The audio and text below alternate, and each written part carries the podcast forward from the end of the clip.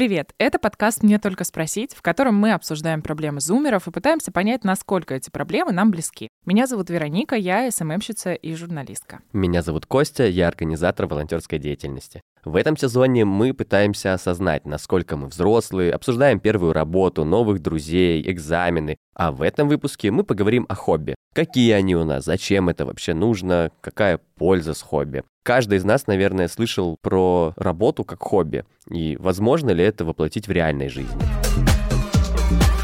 Мне кажется, что хобби — это некое регулярное увлечение, то, чем мы готовы заниматься в свободное время просто ради своего удовольствия и собственного наслаждения. Надо понимать, что обычно хобби не оплачиваются, мы это делаем не ради денег. И здесь важна именно эмоциональная составляющая, какое-то наше психологическое спокойствие, а не материальное вознаграждение. Каждому человеку нужно иметь какое-то хобби, потому что, как минимум, после этого мы приобретаем какие-то навыки, новые умения и, ну, вообще более качественно занимаемся своими хобби. У тебя есть хобби? Есть сезонные сезонные хобби. Ну, Так. типа, не знаю, зимой я люблю кататься на сноуборде. Зимой это мое зимнее хобби. Так, это мы все знаем. Есть всесезонные хобби. Люблю играть на гитаре. Ну, сам себе, тихо и дома. Вот. В университете, помимо основной учебной деятельности, я занимался много общественной деятельностью. И как-то так вышло, что направлением общественной деятельности была выбрана именно стезя волонтерства. И начал заниматься именно этим, потом начал организовывать уже волонтерскую деятельность. И сейчас это стало моей профессией. Я сейчас организовываю волонтерскую деятельность, организовываю мероприятия. И, по сути, моя профессия сейчас, она вылилась из того, что когда-то я делал просто в качестве хобби, потому что это была там классная тусовка ребят, это было что-то интересное, что-то новое, увлекательное. Работа как хобби в моем случае сработала. Ну, я считаю, что это сработало, но это не отменяет того, что есть там какие-то другие. Есть э, и активные у меня хобби, и творческие хобби какие-то. Меня периодически еще, ну, не заставляют. Не всегда мы выбираем себе хобби. Иногда хобби находят нас самостоятельно, и мы вместе с нашими, не знаю, там, друзьями, вторыми половинками оказываемся на каких-нибудь мастер-классах, еще на чем-нибудь. Вот, и это тоже перетекает вот в такие вот новые увлечения. Да какие, например? У меня две руки есть, вот, но они абсолютно растут не из того места. Я ими могу что-нибудь сделать, не знаю, там плитку положить можно, обои поклеить, а что-нибудь аккуратное, типа, нарисовать совсем не могу. Но, как выяснилось, на мастер-классе могу. Вот это поворот! Расскажи про твои увлечения, их наверняка тоже много. Вообще, я, когда ехала сюда, думала о том, что я, наверное, расскажу про музыку, потому что музыка — это прям такое полухобби, полуработа, и это было для меня почти всю жизнь. Я ходила в музыкалку, и после музыкалки я... Ну, моя мама работает в оркестре, и мама сказала, не хочешь ли ты пойти к нам в оркестр поиграть? Нам нужны духовики. А я умела играть только на фортепиано. Но мне сказали, ну смотри, ты можешь освоить новый инструмент, у тебя на выбор. Есть тромбон, есть валторна, выбирай. И я такая, не, мне не нравится, это какая-то фигня. Давай, давайте на тромбоне буду играть, окей. Когда я приехала сюда, в Петербург, я какое-то время играла, ну, в студенческом оркестре, привезла свой инструмент, а инструмент был не мой, а казенный. Пришлось его вернуть через какое-то время, но мы с друзьями, собственно, из оркестра сделали группу и играли джазовые композиции, я пела их, и мы выступали тоже в каких-нибудь барах, кафешках и ездили на свадьбу даже один раз, на свадьбах, где играет джаз. это, это было очень необычно, да, но довольно интересно. И потом в какой-то момент я поняла, что, ну, есть два путя, как говорится. Один — это делать это все профессиональным чем-то, то есть покупать свой собственный инструмент и дальше начинать этим заниматься, а второй — бросать. И я поняла, что я хочу зарабатывать деньги каким-то другим делом, например, журналистикой, и музыку я бросила. И это очень грустно, потому что у меня дома до сих пор лежит синтезатор, который мне купил отец, и я привезла его сюда, в Питер, с собой. И я вот иногда достаю этот синтезатор, и мне просто очень грустно, потому что пальцы не помнят ничего. Такая ностальгия для меня. Я когда приезжаю в родной город, я прихожу на какие-нибудь летние концерты оркестра, в котором я играла, и мне говорят, Вероника, давай бери тромбон, садись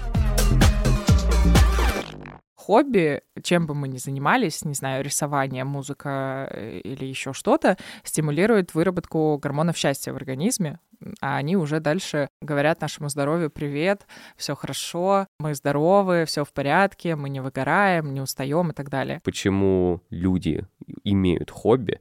Что, во-первых, нам нужно перезагружать свой мозг, нам надо отключаться от какой-то работы, от рутины. И даже, например, нам же не обязательно заниматься хобби всем вместе.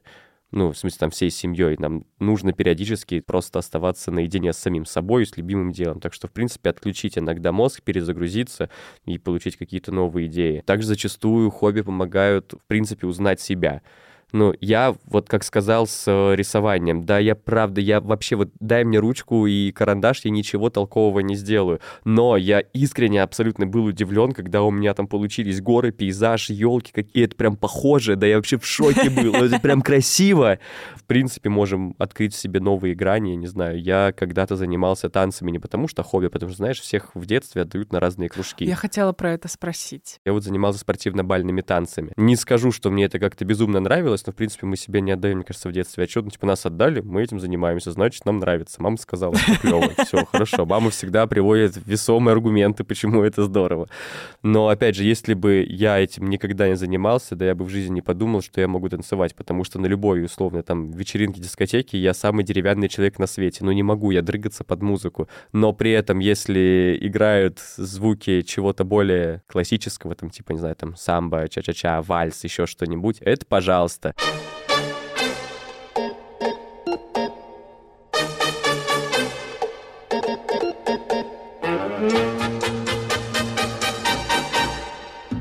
Bongo la, bongo cha cha cha, parlami del Sud America.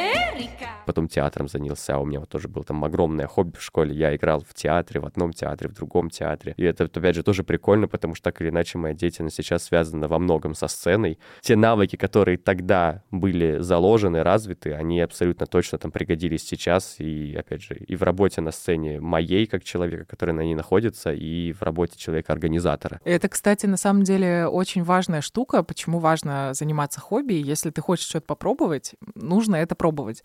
Потому что очень часто, даже если твоя работа никак не связана с твоим хобби, ну, не знаю, там, это реально может тебе помочь в работе. У меня такое было, причем не один раз. То есть я занималась музыкой, сейчас я занимаюсь журналистикой и подкастами, и музыка реально помогает тебе в том, что ты можешь э, понять, какой джингл нужен. И я постоянно удивляюсь в этом плане, потому что был у меня период времени, когда мне нужно было делать картинки, а я в детстве, это было сто лет назад, я ходила в художественную школу, и я ее закончила. И вот тот момент, когда тебе нужно делать картинки, ты такой, так, ну вот здесь вот эта штука должна быть, а вот здесь вот эта штука должна быть, потому что я помню это с тех еще времен. И это очень забавно, потому что ты такой, я думал, никогда в жизни мне это не пригодится, но все, что мы делали когда-либо, оно всегда пригождается. Очень полезно развивать свою эрудицию и развивать свой кругозор. И как раз наши увлечения очень сильно нам в этом помогают. Это как чтение, не знаю, я люблю читать много всякого дома книжек.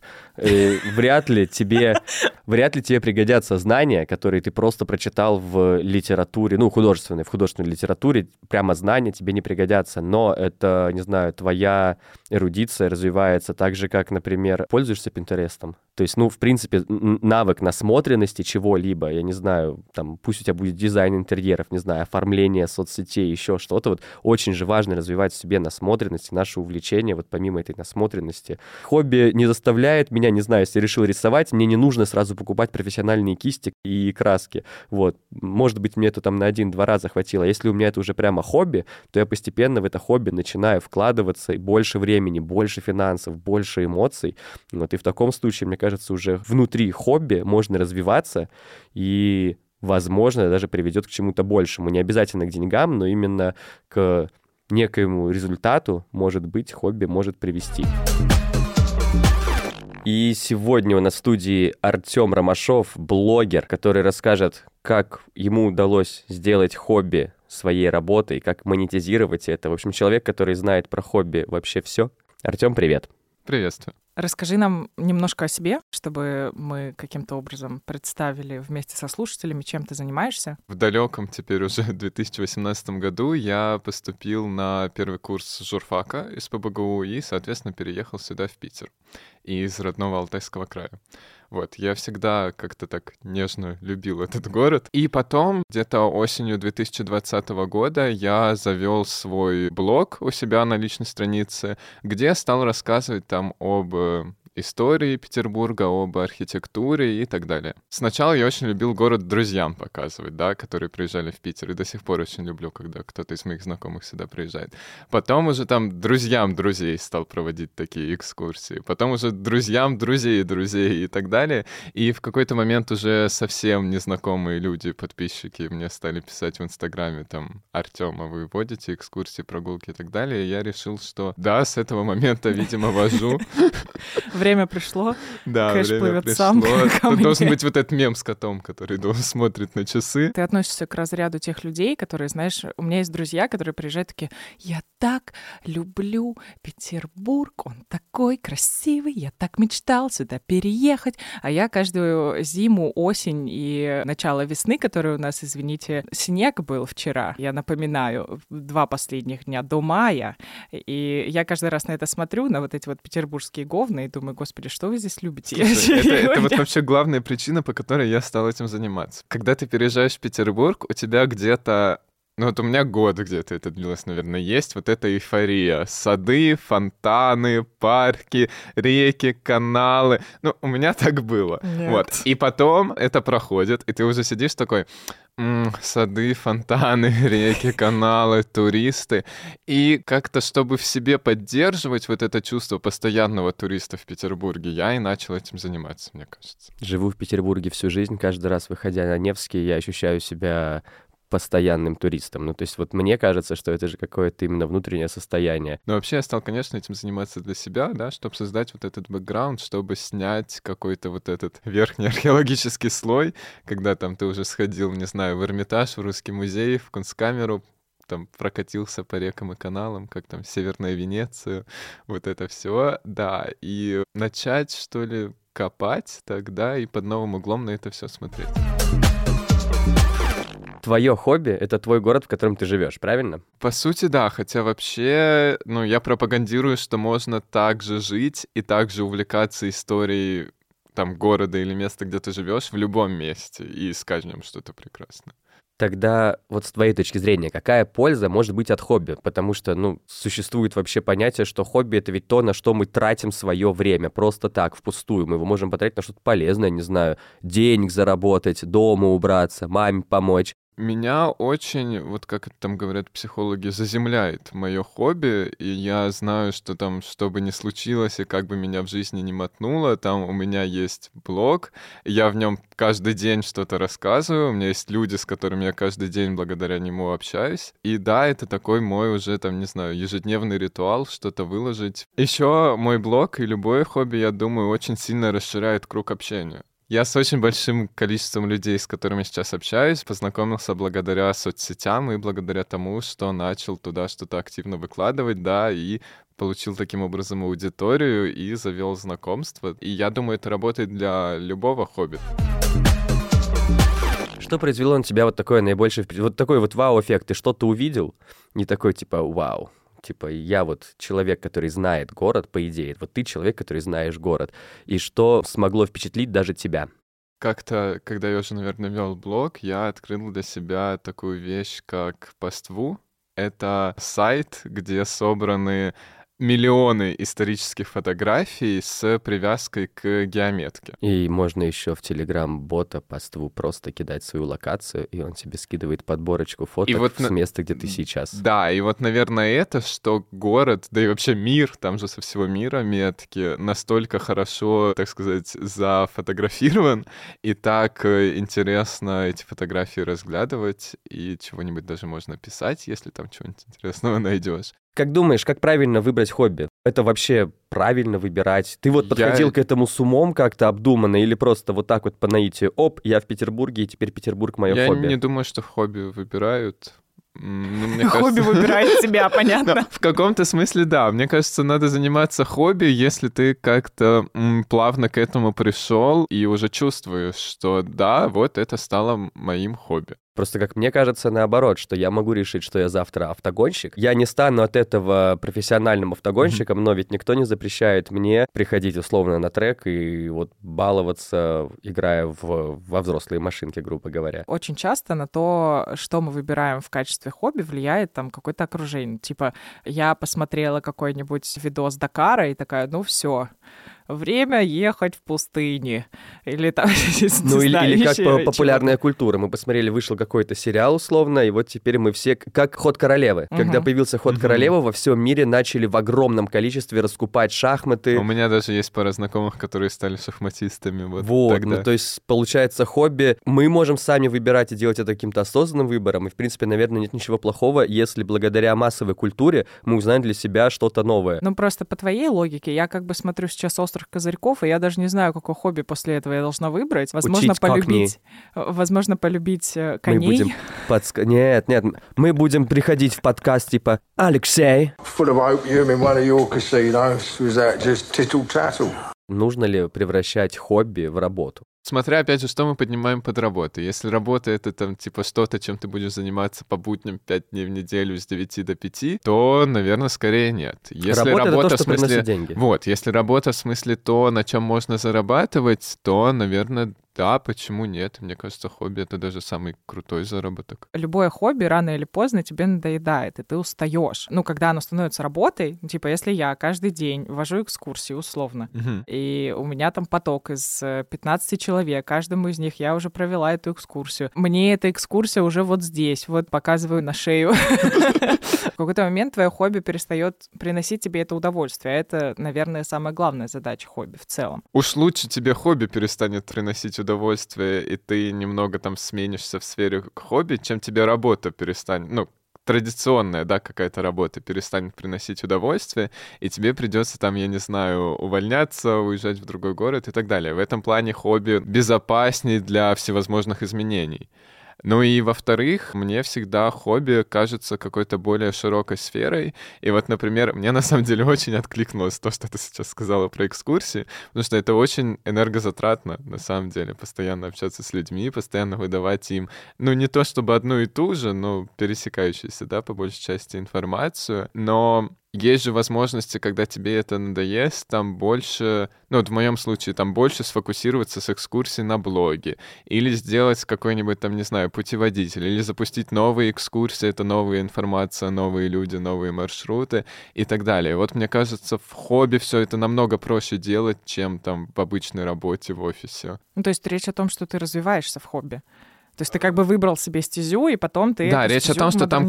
Там ты более свободен в этом развитии. Тот же самый работе. экскурсовод, который водит экскурсии по Мгм. Зимнему дворцу, он ведь действительно проводит за день очень много одинаковых экскурсий. Но, с другой стороны, никто не мешает, как мне кажется, в любой профессии, никто не мешает тебе изучить что-то новое, узнать Да. больше залов. И тут как и на работе. По сути, ты можешь либо выгореть и решить, что я делаю одну и ту же задачу, либо самостоятельно дальше в это вкладываться. Я вот, собственно, подписан в соцсетях на экскурсовода девушку, она экскурсовод в Юсуповском дворце. И вот тоже, я там был просто миллион раз, там и, и сам, и с друзьями, и со своими экскурсантами, и слушал вот эти, да, по большей части там одни и те же экскурсии. Там вот здесь жил князь, вот здесь убили Распутина, парадные интерьеры, спасибо, до свидания. Вот. И я Нет, ты, подписан... ты не забывай, что еще обязательно очень важно экскурс. сказать, в каком году была сделана э, эта балясина изготовлена. Проба золота. Ненавижу экскурсии.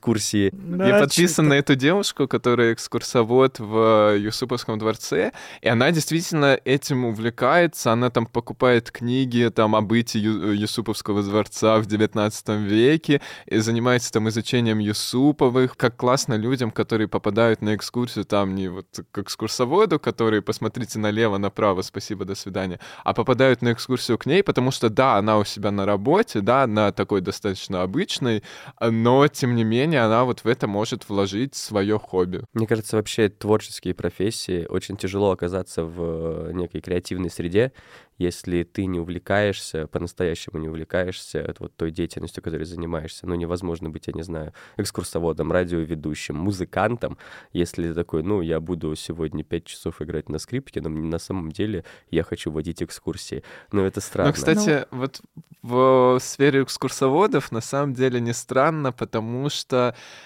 вот советское понимание, советский подход к экскурсиям, он во многом эту творческую составляющую подубил. Потому что что такое экскурсия в советское время? Это кто-то когда-то в лохматом году написал экскурсию, там, экскурсия по парадным залам Эрмитажа.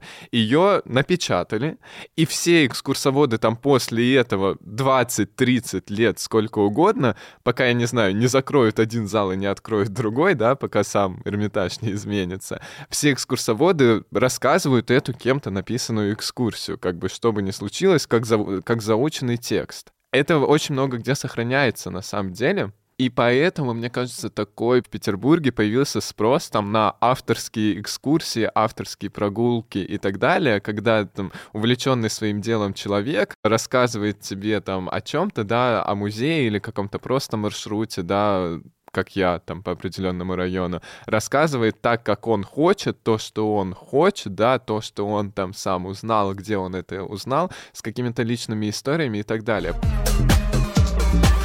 Есть ли у тебя все-таки какие-то, не знаю, советы, как правильно выбирать свое хобби?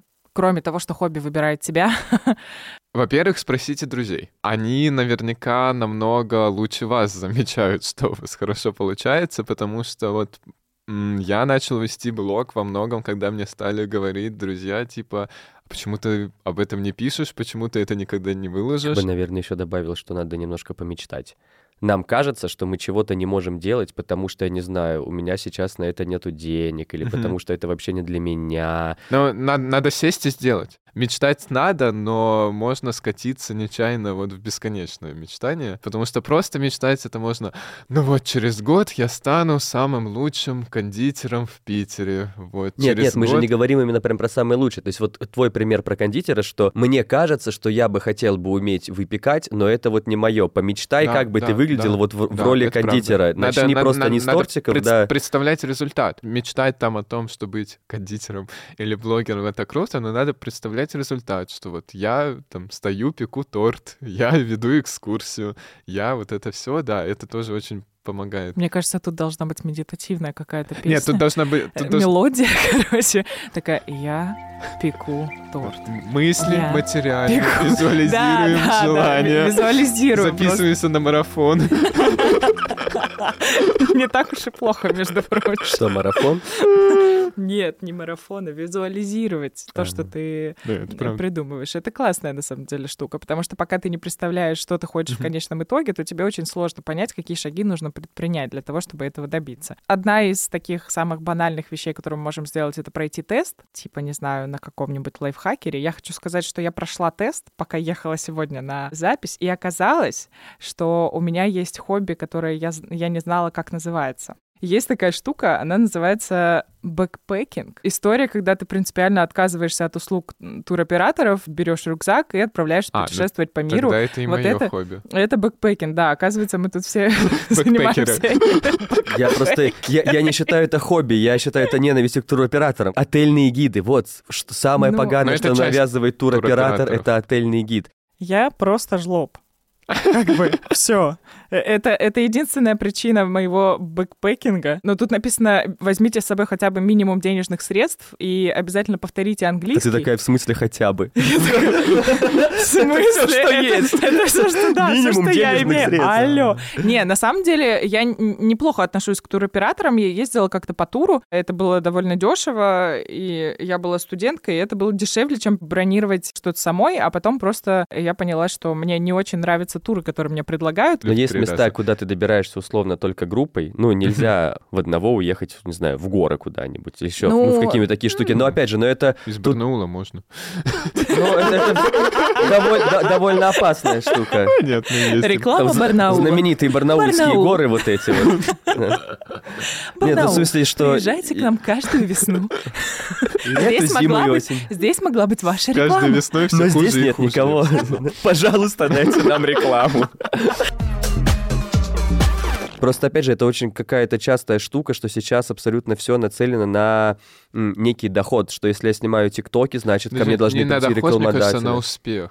На, Вот на- все, да, да, как, на бу- как будто бы успех. все вокруг должны быть такими успешными, продуктивными и, мое любимое, Да. высокоэффективными. То есть, Вот. е- если я веду ТикТок, на нем должны быть миллионы подписчиков. Если я на выходных рисую картины, они обязательно должны быть кем-то увидены. Нет, вся прелесть хобби Да. в том, что ты не должен в этом добиваться никаких успехов. Ты должен от этого получать удовольствие и, не знаю, удовлетворение. Хобби может снимать стресс, делать все, что угодно. То есть в хобби просто Мгм. делай это в кайф. И мне кажется, даже когда нам родители, друзья, еще кто-то будут говорить, что ты занимаешься какой-то фигней, да, я правда занимаюсь какой-то фигней, но эта фигня делает меня счастливее. Свое свободное время я могу уделить на то, чтобы стать чуточку счастливей. Опять же, я понимаю Артема, потому что тоже люблю город безумно, в котором живу, увлекаюсь историей, но абсолютное, наверное, большинство людей, с которыми я общаюсь, искренне считают это какой-то фигней. Потому что я увлекаюсь чтением про давно умерших людей, которые построили давно развалившиеся здания, и вместо них можно построить какой-нибудь евроремонтный лубковый... Как говорят на одном Странный. YouTube-канале по истории, на который я подписан, мы говорим о мертвом и мертвых. Да, Вот спа- им- это- именно это оно. этот YouTube-канал я и смотрю, да.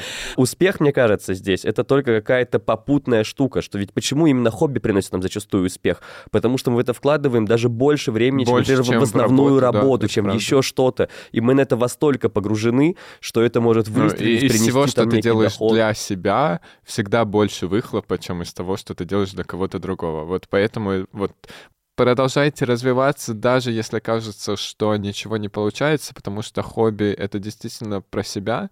И, наверное, там, если бы я сейчас решил, что там, ну, у меня в соцсетях там две с чем-то тысячи подписчиков сейчас. Наверное, если бы я решил, что, ну, все как бы успешного успеха нет, миллиона нет, миллиардных бюджетов с рекламы нет, надо это бросить. Хобби — это для себя. Я продолжаю получать от этого кайф. Костя, тут должна быть твоя коронная фраза, типа «Хобби по кайфу должны быть просто. Ребята, кайфуйте, кайфуйте, сидите, вот это вот хобби такие, вая, глина мешу, вот это, да. экскурсии вожу». Экскурсии, это, вот сюда, это, ты зашел, тут канавка зимняя, такой, вай, там дал-дал, ушел, туда, вау, и хасанишь по Неве просто. А нормальный вот этот вот сел свой э, посудина, спустил, и такой, вая, на лодочке чисто, с кайфом сюда. Такой «Остановка по кайфу». Мы с тобой пока. танцуем. Обстановка по кайфу, мы с тобою танцуем. В этом клубе сегодня диджей ставит музыку только для нас. Тёма, спасибо тебе большое. Спасибо, что сегодня поговорил с нами, поделился своим хобби. Надеюсь, это будет кому-то полезно, потому что, мне кажется, твой пример как раз очень крутой, что ты мало того, что сумел монетизировать свое хобби, ты продолжаешь получать от него удовольствие, развиваешься в нем. Еще мне очень нравится, что ведь ты изначально не петербуржец, но умудрился э, новый для тебя дом превратить в твое хобби. По-моему, это вообще очень круто. Так что спасибо тебе большое. Спасибо вам.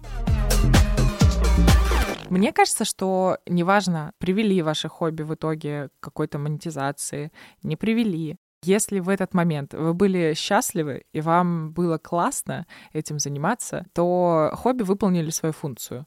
То есть если вы их потом бросили или, не знаю, кисти, которые дорогостоящие вы купили, но при этом они вам не пригодились, потому что вам, не знаю, разонравилось рисование, то это тоже нормально. И мне кажется, что самое главное, что вы узнали что-то новое, и если вдруг что, у вас там есть просто какой-то новый опыт, и он очень классный. А еще хобби могут рассказать многое о вас. То есть даже если вы этими кистями или синтезатором не пользовались уже много-много лет, то приходя к вам домой, в любом случае человек же увидит по, не знаю, или друзья, как, которые увидят вообще обстановку, что у тебя есть. Пусть даже ты в данный момент не играешь на синтезаторе, но и, в принципе, это часть тебя, часть твоей жизни. Все-таки серьезные наши увлечения, вот именно хобби, они нас формируют. В общем, это круто, что чем у нас их больше, мне кажется, чем... Или, может быть, даже это одно хобби, но в которое мы очень круто вложились, и это делает нас по-настоящему счастливым и радостным. Вот без него прожить невозможно. Так что давайте развиваться не только профессионально, но и в каких-то вот таких хобби Ну и штуках. любительски.